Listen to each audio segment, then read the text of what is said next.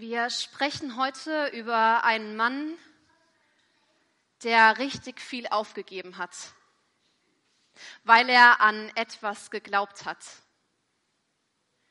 bis er es irgendwann nicht mehr konnte.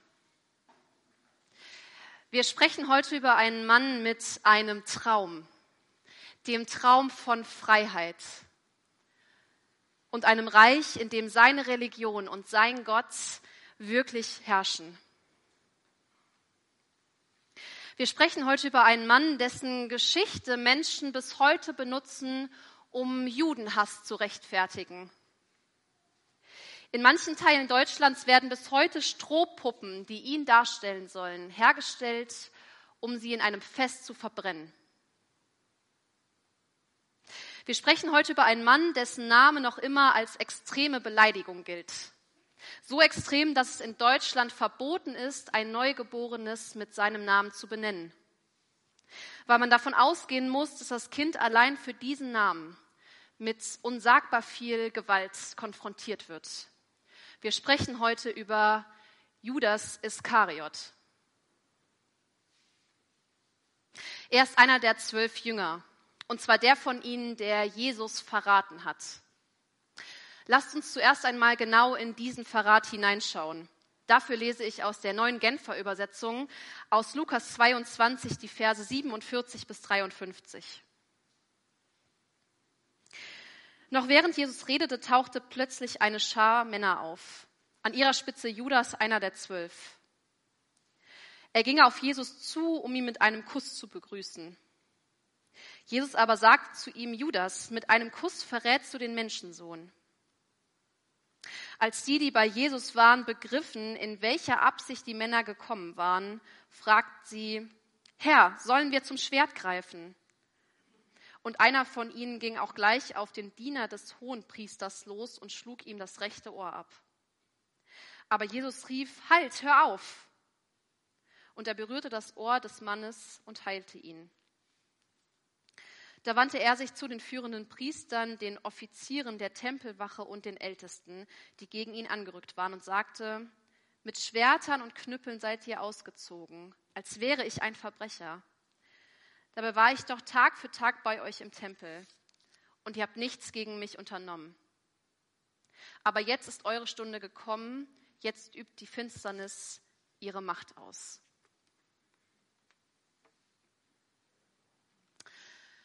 Was für ein Text. Weder auf den ersten noch auf den zweiten Blick ist er ermutigend. Und trotzdem ist er für den heutigen Sonntag im Kirchenjahr vorgeschlagen. Und genau deshalb möchte ich mich auch mit es, euch mit euch wagen, uns vor allem von den Personen in diesem Text herausfordern zu lassen. Beginnen wir zunächst erst einmal damit äh, zu klären, wie es überhaupt zu dieser Situation des Verrats kommt. Was hat Jesus genau gemacht, dass man ihn verraten will oder sogar muss? Schon relativ zu Beginn des Lukas-Evangeliums wird klar, Jesus ist jemand, der richtig polarisiert. Die einen finden ihn richtig gut und die anderen wirklich auch gar nicht gut. Die, die ihn gut fanden, waren die, die begeistert waren von seinen Worten. Irgendwie erklärte er die Schrift und Gott auf so ganz neue Art und Weise. Fast so, als ob er Erklärungen direkt von Gott bekommen würde.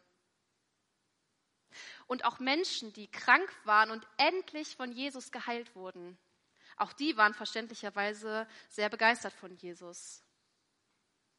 Und auch zum Beispiel Zolleinnehmer und Prostituierte waren richtige Fans von Jesus, denn Jesus hatte scheinbar gar keine Berührungsängste mit ihnen und ihrem Job. Nein, Jesus ist sogar bei ihnen zu Hause vorbeigekommen und hat mit ihnen gegessen.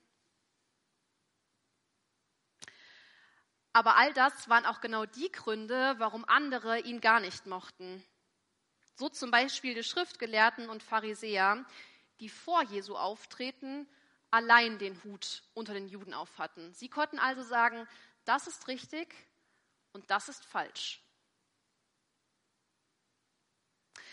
Und wenn man dann in so einer Macht- und Leitungsposition ist, ist man ja selten darüber begeistert, wenn da auf einmal wer auftaucht, der deine Leute ganz extrem begeistert und ihnen Sachen erzählt, die du nicht für richtig hältst.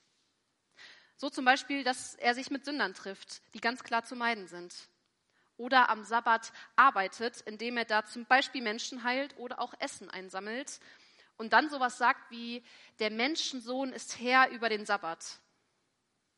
Und einmal hat dieser Jesus sich sogar herausgenommen, zu einem Geheilten zu sagen, deine Sünden sind dir vergeben. Welcher Mensch kann sich denn sowas rausnehmen? Im Laufe der Erzählungen von Lukas werden, werden, nun die Schwierigkeiten und Uneinigkeiten zwischen Jesus und den religiösen Leitern der Juden immer krasser. Umso mehr Jesus predigt, umso mehr er kritisiert und auch neu deutet,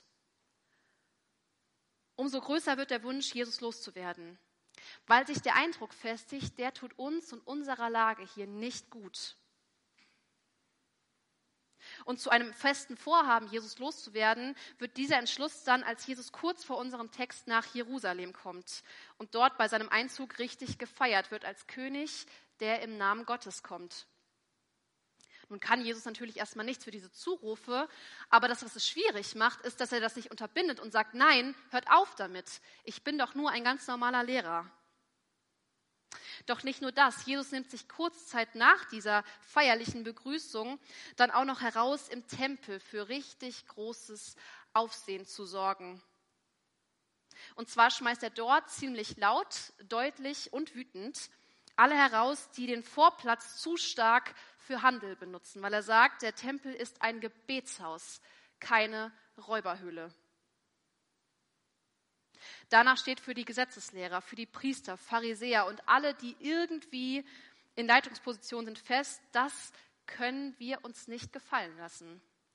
Dieser Jesus muss weg. Denn der scheint tatsächlich zu glauben, dass der irgendwie besonders berufen ist von Gott.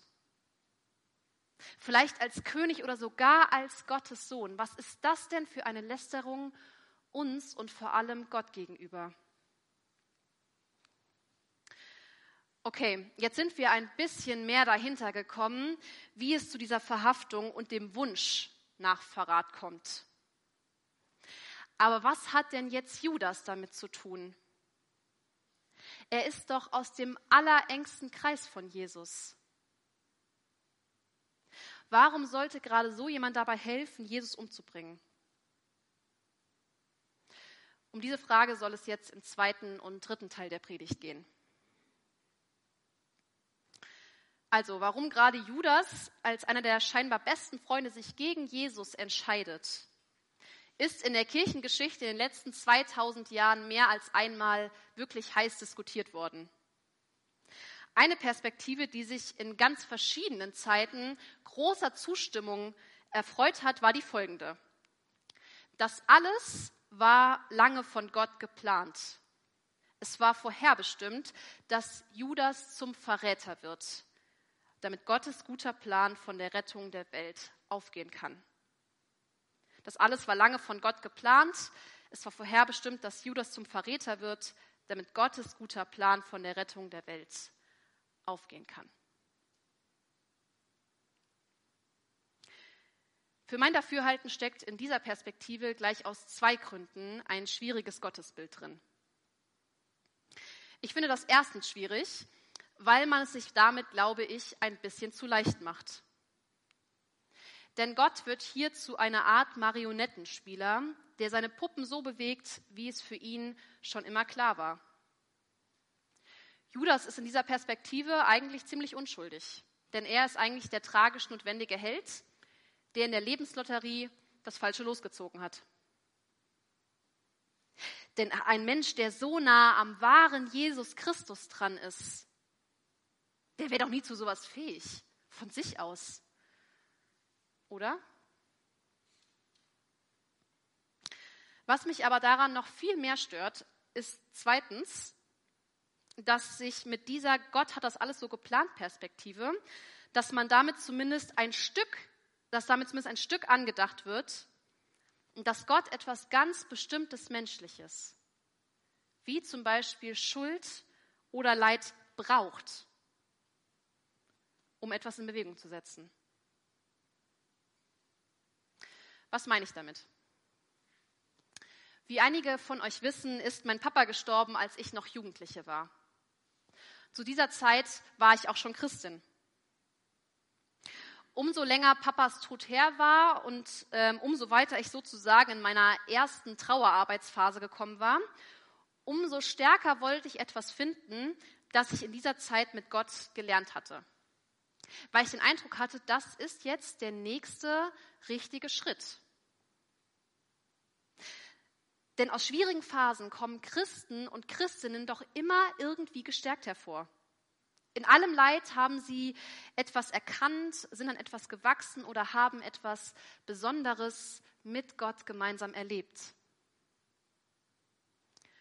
Meine persönliche Antwort auf die Frage, was ich aus dieser schwierigen Phase gelernt habe, war daher, ich bin eine sensiblere Person geworden, die mit Menschen gemeinsam besser Leid aushalten kann.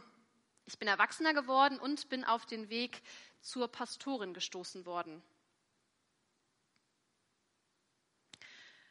Einige Jahre später habe ich mich dann mit einer Christin unterhalten, die mir von ihrer Geschichte erzählt hat. Auch diese Person hat ihren Vater verloren. Ich warte also während der ganzen Geschichte auf den und da bin ich gestärkt worden Part. Doch plötzlich sagt die Person zu mir, Isa, ganz ehrlich, ich bin dann nicht gestärkt worden. Ich bin dann nicht dran gewachsen. Gott und ich haben einen Weg zusammen gefunden, wie wir miteinander weitermachen können, auch gut miteinander weitermachen können. Aber für mich ist da nichts Stärkendes bei rausgekommen. Mich hat dieses Gespräch zutiefst bewegt, weil ich gemerkt habe, das ist auch okay. Es ist okay, wenn Leid manchmal in Teilen oder auch ganz leidvoll bleibt wenn der Tod, ein Beziehungsbruch, Taten oder Worte von Menschen an dir unfair bleiben und unverständlich und ohne tieferen Sinn und da etwas in dir bricht. Und ich glaube, das ist okay, weil wir so einen kreativen Gott haben, der so viele verschiedene Wege hat, uns zu bewegen und etwas Neues in uns zu schaffen. Wir müssen daher nicht durch irgendeine ganz bestimmte leidvolle Erfahrung gehen, damit irgendein lang geplanter Plan aufgeht. Wie klein würden wir Gott da denken, wenn er so stark an unsere Lebenserfahrungen und unsere Lebensbahn geknüpft wäre.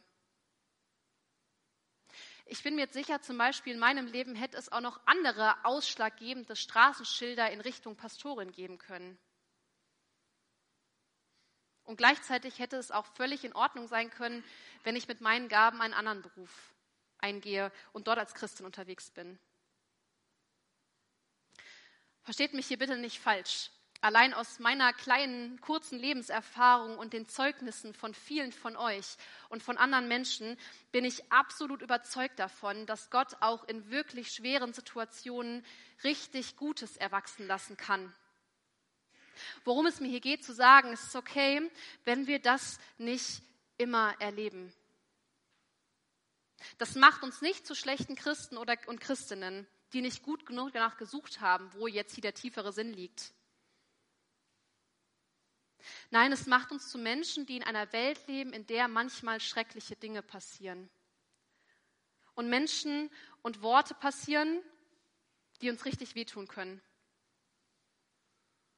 Vor Gott dürfen wir daher mit allem, was wir erleben, ganz ehrlich sein, auch mit dem, was wir nicht verstehen, was uns enttäuscht und was in uns tiefe Wunden aufreißt und auch zurücklässt. Und das darf dann auch da liegen bleiben, genauso wie es ist. Wir müssen daraus nichts machen oder entwickeln. Und trotzdem kann es einen weiteren gemeinsamen Weg mit Gott geben. Und ich bin wirklich überzeugt davon, dass diese Ehrlichkeit das alles vor Gott so abzulegen, manchmal das Krasseste und gleichzeitig Heilsamste ist, das wir geben können.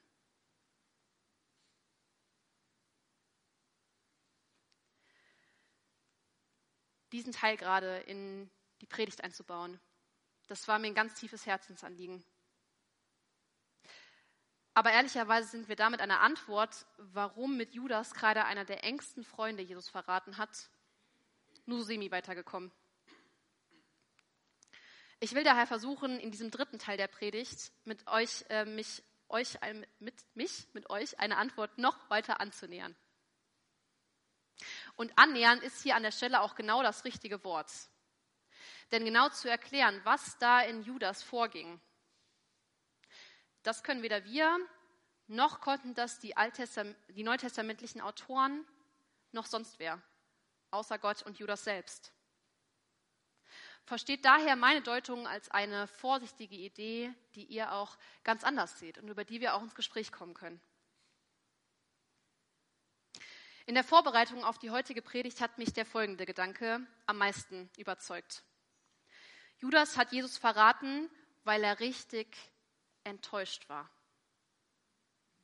Was meine ich damit? Ganz zu Beginn der Predigt haben wir davon gehört, wie unterschiedlich Menschen auf Jesus reagiert haben. Die einen waren total fasziniert von ihm und die anderen haben ihn früh als einen Friedensstörer erlebt. Und genau in dieser Spannung befinden sich auch die Jünger. Sie sind zutiefst berührt und fasziniert von der Neuartigkeit und der Weisheit Jesu. Im Hinterkopf haben sie stets aber auch das, was sie zum Beispiel von den Gesetzlehrern und Schriftgelehrten über den jüdischen Glauben bisher gelernt haben. Sich ständig mit dieser Gruppe im Konflikt zu befinden, war bestimmt auch nicht immer einfach weil man damit sich ja auch ein Stück von den Dingen entfernt hat, die man sein ganzes Leben für richtig und gut hielt. Aber ich glaube, eine Hoffnung, die einige der Jünger lange getragen hat, war, dass Jesus vielleicht auch politische Befreiung bringt. Denn zur Zeit Jesu war Jerusalem von den Römern besetzt und viele weitere Juden waren im ganzen Land verstreut. Ein politischer Retter, der sowas wie ein Stück Alt-Israel-Glanz zurückbringt, davon träumten viele. Jesus hat von sich aus solche konkret politischen Ziele nie verfolgt. Aber ich glaube, wenn man gesehen hat, was Jesus kann und wie sehr er mit Gott verbunden ist, dann wurden da Träume und Hoffnungen richtig groß. Als sich dann aber besonders nach dem Einzug nach Jerusalem immer mehr die Lage zuspitzt, sich Jesus und seine Jünger vielleicht richtig verstecken mussten, wird immer klarer dieser Traum von politischer und religiöser Freiheit, hier und jetzt mit Jesus, da wird nichts draus. Da passiert was ganz anderes, als man sich jemals vorgestellt hat. Da hat man bis zu drei Jahre seines Lebens geopfert, ist wem überall nachgegangen, hat alles mitgemacht und ausgehalten. Und jetzt, jetzt steht sogar sowas wie ein Todesurteil, ein potenzielles Todesurteil im Raum. Vielleicht war da der Moment, wo Judas für sich festgestellt hat, ich kann das nicht mehr. Ich halte das nicht aus. Ich halte es nicht aus, wie meine Erwartungen und Wünsche hier zerbrechen und es mich vielleicht noch mit ins Verderben reißt. Vielleicht hat er sogar gedacht, hey, wenn Jesus jetzt in eine richtig schwierige Lage kommt, vielleicht passiert ja dann doch noch mal was. Vielleicht zeigt Jesus doch allen, wie viel Macht er hat. Hier ist also jemand, der so richtig ins Zweifeln, ja sogar ins Verzweifeln gekommen ist. Und dann versucht, den Weg zu wählen, der für ihn vermeintlich noch das Beste rausholt.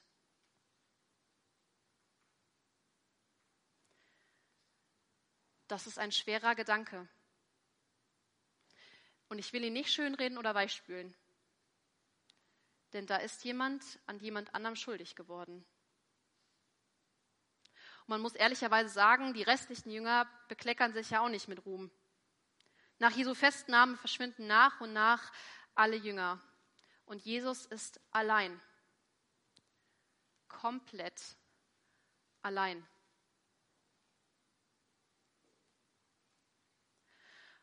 Und was macht Jesus daraus? Er nimmt es mit ans Kreuz und ruft vor seinem letzten Atemzug, Vater, vergib ihnen, denn sie wissen nicht, was sie tun.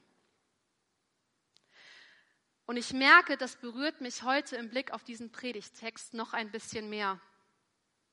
Weil es mir klar macht, Jesus ruft dann nicht, Vater, wir machen das jetzt für alle, die alles verstanden haben. Die, die am meisten beten oder die nie egoistisch sind oder die fragenlos und zweifellos durchs Leben gehen und uns immer vertrauen.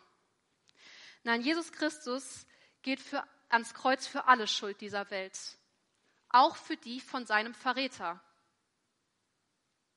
und von seinen Verhaftern und von seinen Gegnern und von denen, die anderen Ohren abschlagen und von seinen Freunden und von seinen Bewunderern.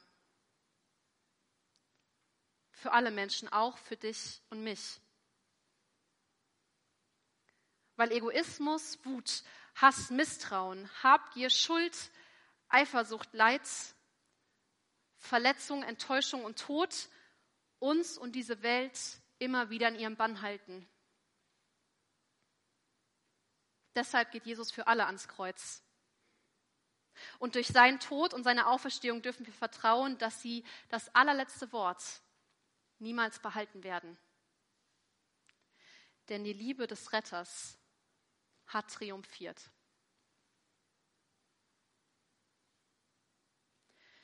Wenn ein Text es schafft, mich daran zu erinnern, dass egal was passiert, Jesus immer mit offenen Armen dasteht, weil er deutlich gemacht hat, ich habe alles gegeben, damit nie wieder etwas zwischen uns stehen kann.